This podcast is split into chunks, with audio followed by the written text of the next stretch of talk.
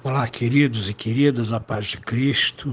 Um bom dia. Deus abençoe sua vida nesse caldeirão quente que é o Rio de Janeiro e que a gente tem sofrido muito com temperaturas de 30 graus à noite. Não tem sido fácil, mas quero convidar você para abrir as Escrituras e refrescar o seu coração com a sabedoria da palavra. Primeira, é, Epístola de Paulo a Tito, capítulo 2, versos de 7 a 10. Primeira Epístola de Paulo a Tito, capítulo 2, versos de 7 a 10. Preste atenção na leitura. Seja você mesmo um exemplo de boas obras.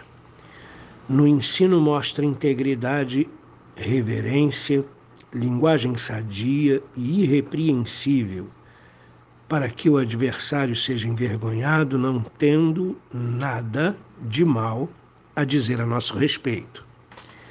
Quanto aos servos, que sejam em tudo obedientes ao seu Senhor, dando-lhe motivo de satisfação, que não sejam respondões, nem furtem, mas deem prova de toda fidelidade, a fim de que, em todas as coisas, manifestem a beleza da doutrina de Deus, nosso Salvador. Paulo começa essa sessão de exortação no verso 7, falando diretamente para Tito. Seja você mesmo um exemplo de boas obras. Irmãos, Paulo está falando para um líder, que é Tito.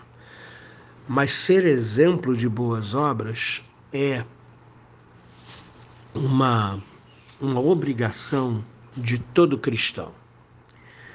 Se a sua vida foi conquistada por Jesus, se o seu coração é convertido, se você segue a Jesus de perto, se você tem um relacionamento com Deus, você precisa ser um exemplo de boas obras. Você precisa estender a mão ao necessitado.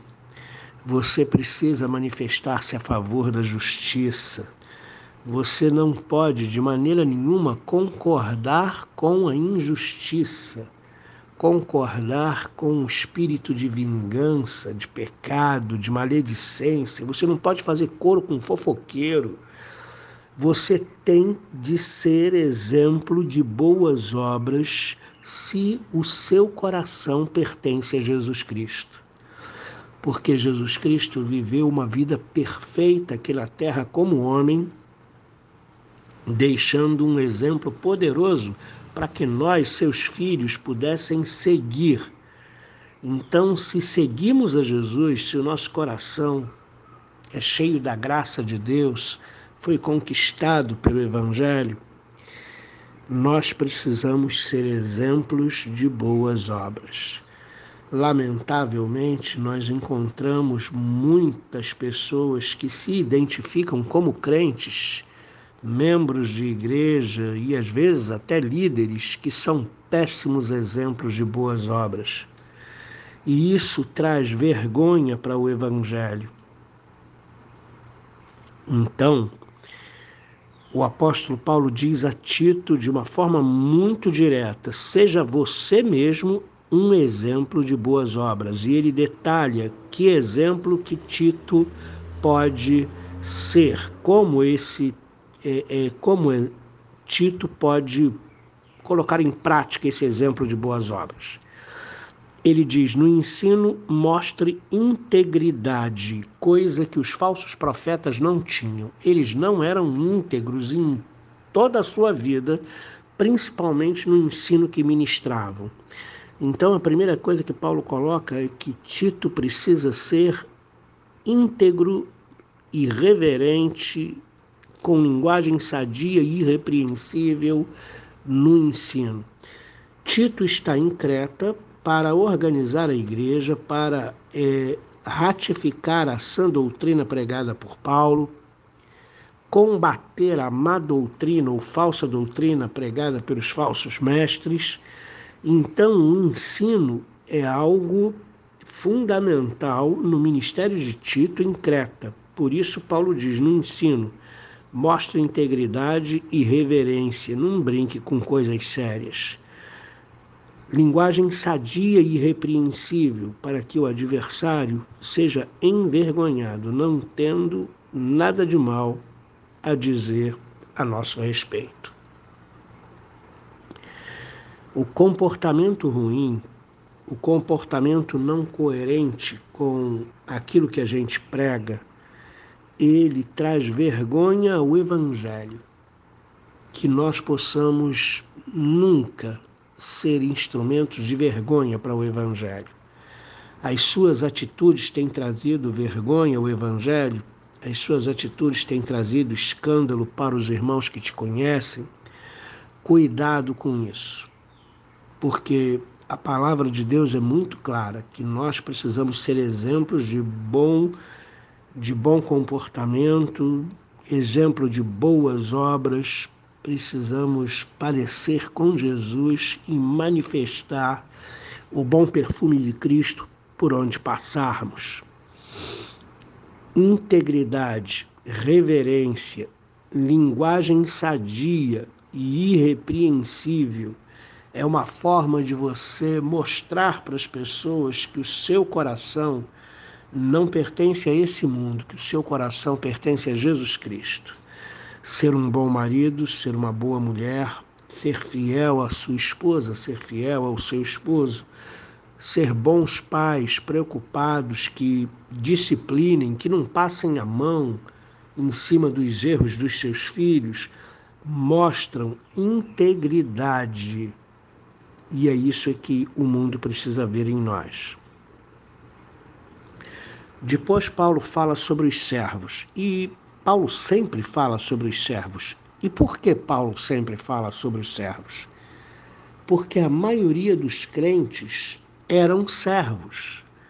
A maioria dos membros da igreja eram servos de senhores ricos, eram servos de romanos ricos, de gregos ricos, de cretenses ricos, porque só rico tinha servo e a maior parte da população da igreja era composta por servos. Então, Paulo reserva o verso 9 e o verso 10 para dar orientação aos servos. Na verdade, ele está dando orientação a Tito, que oriente aos servos. E ele diz: quanto aos servos, que sejam em tudo obedientes ao seu Senhor. O grande problema da humanidade, queridos, é a desobediência, tanto a Deus quanto aos pais, no caso aqui do primeiro século, quanto aos senhores dos servos. O grande problema da humanidade é obediência, é falta de obediência, excesso de rebeldia, excesso de independência. Sempre foi o problema da humanidade. Nós somos desobedientes a Deus, os filhos são desobedientes aos pais. Nós, hoje, eh, somos pais, mas há um tempo atrás nós fomos filhos e nós éramos desobedientes. Então, a primeira orientação de Paulo a Tito para os servos é que eles sejam obedientes ao seu Senhor, dando-lhes motivo de satisfação. Aí ele aborda duas outras coisas, não? Não sejam respondões a rebeldia nos leva a ser respondões, não? Não sejam respondões, as, os respondões é, são uma manifestação de uma rebeldia no coração. Aquele filho respondão, não? É, ele manifesta um, uma raiz de rebeldia no seu coração. E ele também diz que os servos devem é, não furtar coisa alguma dos seus senhores. Mas os servos precisam dar prova de toda a sua fidelidade aos seus senhores. Sabe como Paulo coloca isso? Se os servos forem obedientes, não tiverem raiz de rebeldia no seu coração e não serem respondões, se eles não furtarem, mas pelo contrário, darem exemplo de toda fidelidade aos seus senhores, eles vão manifestar a beleza da doutrina de Deus, nosso Salvador. Os senhores sabiam que os servos eram cristãos e que frequentavam as reuniões na igreja. E os senhores olhavam para os servos crentes e olhavam para os servos descrentes. E ele via uma enorme diferença no comportamento entre um e outro. E na linguagem de Paulo, quando nós manifestamos a nossa fidelidade, nós estamos, na verdade, manifestando a beleza da doutrina de Deus, nosso Salvador, que transformou o nosso coração. Então, que cada um de nós possa manifestar essa fidelidade a Deus, que cada um de nós possa ter um comportamento diferente, transformado para a glória de Deus e desta forma manifestem a beleza do Evangelho e o poder do Evangelho, porque o Evangelho é poderoso para transformar o nosso caráter, o nosso interior, nos fazer ser bom exemplo de boas obras, em nome de Jesus. Deus te abençoe nessa manhã de quinta-feira. Hoje é Dia Nacional de Ação de Graças. Então eu sugiro para você que agradeça a Deus por todas as coisas que Ele tem feito na sua vida. Enumere essas bênçãos que Deus tem te dado, os livramentos, a orientação, o cuidado, a direção de Deus sobre a sua vida. Enumere isso e dê graças a Deus por tudo.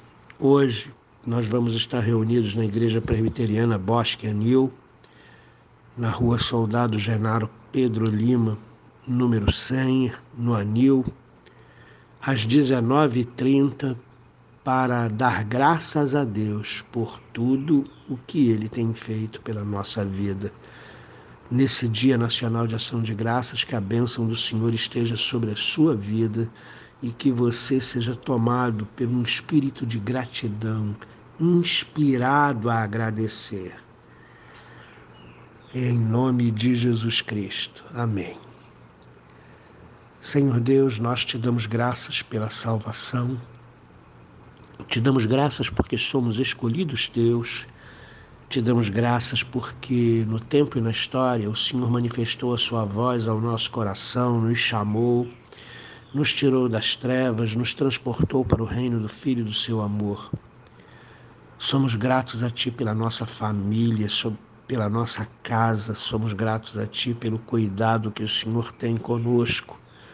Somos gratos a Ti pelos livramentos, somos gratos a Ti pela instrução que a Tua palavra nos dá. Somos gratos a Ti pelos muitos irmãos que nós temos, irmãos de fé, Irmãos que seguem a Jesus, que manifestam a beleza da doutrina de Deus através do seu comportamento exemplar. Te agradecemos, ó oh Deus querido, porque não pertencemos a esse mundo e nem andamos de acordo com o sistema caído deste mundo. Te agradecemos porque o Senhor tem nos sustentado de pé. Bendito seja o teu santo nome. Amém.